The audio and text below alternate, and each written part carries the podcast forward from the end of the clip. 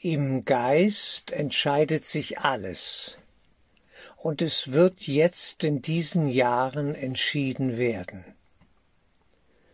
Liebe Freunde der Geistesschulung, ein Kurs im Wundern. Die weltlichen Ereignisse überschlagen sich seit 2020 und das C-Thema war der entscheidende Brandbeschleuniger und Auftakt für das, was jetzt alles noch kommen wird. Dabei möchte ich den Fokus auf die geistige Dimension des Geschehens lenken. Es geht um unser innerstes Sein, unsere Verankerung im Geist Gottes. Demgegenüber steht der Geist dieser uns bekannten Welt, das sogenannte Ego-Denksystem, welches durch die Idee der Abspaltung von Gott seine eigene Welt als einzige Realität proklamiert und in unserem Geist fest verankert sehen will. Das Ego wirkt wie ein Virus, der in sich selber kein Leben, keine Liebe hat und alle Energie von uns als Wirt ständig benötigt. Insofern umwirbt uns das Ego und verspricht uns eine heile Welt, nach der sich viele Menschen angesichts der letzten drei Krisenjahre ganz besonders sehnen. Doch die neue Normalität wird eine kalte, ökonomisierte Welt der absoluten Kontrolle sein, in der Menschen dann noch besser als Energiespender für dieses Denksystem und seine geistlosen Wesenheiten zur Verfügung stehen. Die brutale Ausbeutung, die wir mit den Tieren betreiben, vollziehen andere Wesenheiten sehr wahrscheinlich an uns. Denn auch wir Menschen als Ausbeuter sind Ausgebeutete. Als Mörder sind wir Ermordete. Ideen verlassen ihre Quelle nicht. Alles vollzieht sich in Kreisbewegungen und kehrt zu seinem Ursprung zurück. Ja, es verbleibt letztlich immer im geistigen Ursprung. Der Urfall des Gottessohnes aus der Einheit mit dem Vater unser Nein zur Liebe hat uns in eine schmerzvolle, albtraumartige Lage des Mangels befördert. Auf der korporalen Ebene kennen wir dies als Energiemangel, denn die Lieblosigkeit gebiert den Kampf um die Ressourcen und damit Dunkelheit, Kälte und Tod.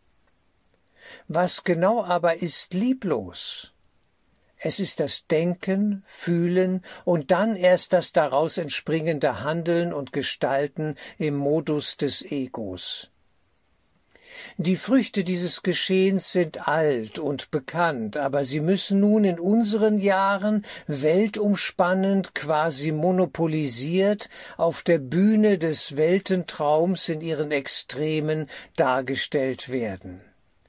Die, Digita die Digitalisierung des Lebens der Transhumanismus und viele andere Geistlosigkeiten werden uns eindrücklich vor Augen führen, worum es geht.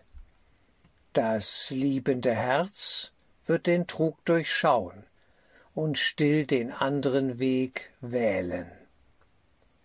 Jeder Mensch wird sich in diesen Jahren der Zuspitzung entscheiden müssen, ob er ein Leben in der egomanen Illusionswelt führen oder die nächste Ebene auf dem Weg zurück in die Einheit mit dem Vater erfahren möchte.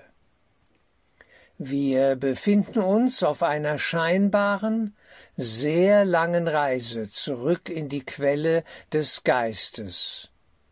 Viele Stufen und geistige Räume liegen noch vor uns. Jetzt aber besteht die Möglichkeit, aus dem höllischen Dunkelbereich der Ego-Welt auszusteigen und über einen Prozess der Verfeinstofflichung in die wirkliche Welt aufzusteigen. Auch dieser Aufstieg hat Stufen und führt uns, wenn der Mensch innerlich geläutert, sich dem Heiligen Geist hingegeben hat, in die nächste Sphäre der wirklichen Welt. Alle Schritte, die wir im Rahmen von Geistesschulung über die Vergebung geübt haben, tragen nun ihre Früchte und erleichtern uns die Akklimatisation an diese höhere Schwingungsebene. Was wir an lichtvoller Sehnsucht in uns tragen, wird uns in der wirklichen Welt als Umwelt gespiegelt, und wir erkennen einander als Liebende in diesem Geschehen. Doch was geschieht mit den anderen? Grundsätzlich sehe ich vier Strömungen. Die erste Gruppe ist relativ klein und sie steht, wenn wir die gaußsche Glockenverteilung bemühen wollen, ganz links. Diese Menschen haben sich der Geistlosigkeit des Egos verschrieben und wollen ganz oben mitpokern, sie wollen Macht oder wenigstens bei den Mächtigen mit am Tisch sitzen. Sie erkennen nicht, dass auch diese Mächtigen nur als Spielfiguren des Ego-Denksystems dienen und am Ende selber keine wirkliche Macht haben und vom eigenen System aufgefressen werden. Auch sie sind alle Verlierer und haben sich täuschen lassen, aber begeistert mitgemacht, wie wir es bei den Sprachrohren des WEF Klaus Schwab und Yuval Harari beobachten können. Denn die vierte Revolution wird ihre eigenen Kinder fressen, wie es immer schon war. Dann folgt der große Glockenbauch, das laue Mittelfeld, welches jetzt mit seinen Ängsten vor Krankheit und Tod und seinen Sehnsüchten nach einer funktionierenden heilen Welt konfrontiert wird. Denn die Panik der letzten Jahre war ja so gut inszeniert wie ein dritter Weltkrieg, eine Glanzleistung des Egos. Nur fielen keine Bomben und der Tod kam schleichend. Dieses Mittelfeld wird jetzt durcheinandergewirbelt und spaltet sich auf in die, die weiterhin an die bestehende Staatsordnung glauben wollen, weil sie einer Elternübertragung auf die jeweilige Regierung nicht widerstehen können. Denn wer möchte schon die Gutwilligkeit seiner eigenen Eltern oder die der Regierung in Frage stellen? Das bräuchte ja Mut und den Willen zur Eigenverantwortung. Die Eigenverantwortlichkeit aber ist ja das große Thema, um das es geht und immer gegangen ist. Wohin wollen wir gehen? Woran wollen wir glauben? Welchem Geist wollen wir uns hingeben? Wir sprechen hier vom Willen, von der einzigen Willensfreiheit, die uns seit dem Urfall in die Abgründe der Ego-Welt geblieben ist.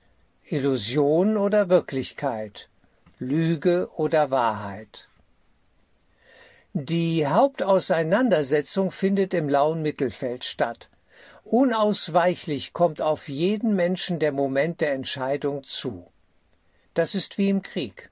Der Befehl hinzugehen und einen anderen Menschen zu töten. Und die Antwort Jawohl, wird gemacht. Oder das mache ich nicht. Wer wirklich dem Ego eine Absage erteilt, der muss nicht mehr verhandeln. Wer in seinem Geist die Verbindung zum Geist des Vaters spürt, der geht ruhig und angstfrei durch die illusionären Ego-Gefängnismauern. Alles bleibt am Ende ein geistiges Geschehen. Dabei sind Angst und Unbewusstheit unsere größten Feinde. Die praktizierte Geistesschulung ist für uns alle der Einstieg in den Ausstieg aus dem Ego-Denksystem, täglich die geistige Ausrichtung auf die Wirklichkeit Gottes, Stille erfahren, Dankbarkeit. Im Mittelfeld haben wir die Staatsgläubigen, die nicht hinschauen wollen und ignorant wie der Herr Biedermann die Gefahr der Brandstifter leugnen. Sie sehen den Feind in der naturgegebenen Krankheit, die es zu bekämpfen gilt. Sie können sich nicht vorstellen, dass der Mörder in den Reihen der Politik, der Wissenschaft, der Medizin oder gar der Polizei zu finden sein kann. Und sie sehen kritisch denkende Menschen als Unruhestifter, als Verschwörungstheoretiker. Ihr Fazit? Zurück zu einem guten Leben. Schön, dass wir nicht über das Problem gesprochen haben. Dann haben wir jene, die aufgrund der medizinischen Verabreichungen Schaden genommen haben. Sie sind schmerzvoll desillusioniert, ignorieren aber auch zum Teil die offensichtlichen Zusammenhänge von, Ursache, Verabreichung und Wirkung, Krankheit bis Tod. Ein beachtlicher Teil dieser Gruppe erkennt die Zusammenhänge und geht nun in die Eigenverantwortung. Man wählt neu und geht den Weg zur Heilung über Ausleitungsverfahren bis hin zur Geistheilung. Jene, die vorzeitig das körperliche Leben verloren haben, schauen aus höherer Perspektive auf das Geschehen und entscheiden sich dort für die Umkehr. Das wird mir nicht noch einmal passieren, denn nun erkenne ich den Betrug und wähle den Weg geistiger Heilung. Die vierte kleine Gruppe steht ganz rechts. Dort ist die Entscheidung für den geistigen Weg schon längst gefallen, eine Diskussion über die Rettung der Welt erübrigt sich. Illusionen kann man nur verlassen, weil der Betrug immer schmerzvoll ist. Hier steht Geistesschulung, welches Lehrsystem man auch immer anwenden mag, ganz oben an. Die Bedeutung der geistigen Welt ist erkannt, eben erfahren worden.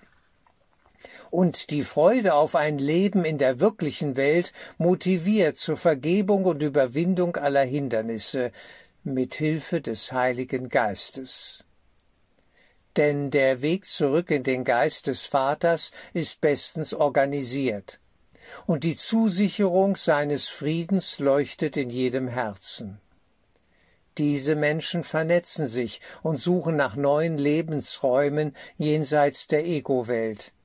Sie gehen auf eine höhere Bewusstseinsebene und können die Transzendierung des Körpers im Sinne einer Verfeinstofflichung erfahren. Diese Thematik wird schon in der Bibel als Entrückung beschrieben, wo zwei auf dem Felde sein werden und einer plötzlich verschwindet. Wir kehren zurück in die Fülle des Geistes, denn dort gibt es keinen Mangel und keinen Tod. Es liegt an uns, die Entscheidung zu treffen, ob wir dies als Wahrheit erfahren wollen. Alle genannten Prozesse laufen parallel ab. Was wir erleben, das basiert immer auf unseren Glaubensvorstellungen, sprich Entscheidungen. Wir wählen, ob wir gar nicht, langsam oder schnell erwachen wollen. Ein jeder träumt, solange er will. Die Erinnerung an den Geist ist in das Herz eines jeden Menschen gelegt. Wer diesen Referenzpunkt für Wahrheit aktiviert, der kann große Schritte tun. Die Stimme der Ewigkeit ruft uns beständig. Wer hören will, der wird hören und der Stimme entgegeneilen. Die Zeit ist reif. Hier noch ein Zitat aus ein Kurs in Wundern, Handbuch für Lehrer, 29. Frage, Arabisch 8, 1 bis 8. Und nun sei du gesegnet in all deinem Tun. Gott wendet sich an dich um Hilfe, um die Welt zu erlösen. Lehrer Gottes, seinen Dank bietet er dir an. Und die ganze Welt schweigt stille in der Gnade, die du von ihm bringst. Du bist der Sohn, den er liebt, und dir ist es gegeben, das Mittel zu sein, durch welches seine Stimme rund um die Welt gehört wird, um alle Dinge der Zeit zu beschließen, um den Anblick aller sichtbaren Dinge zu beenden und um alle Dinge aufzuheben, die sich wandeln. Durch dich wird eine Welt hereingeführt, die unsichtbar, unhörbar und dennoch wahrlich da ist. Heilig bist du, und in deinem Licht spiegelt die Welt deine Heiligkeit, denn du bist nicht allein und freundlos. Ich sage Dank für dich und verbinde mich mit deinen Bemühungen zugunsten Gottes in der Erkenntnis, dass sie auch zu meinen Gunsten sind und für alle jene, die mit mir zu Gott gehen. Amen.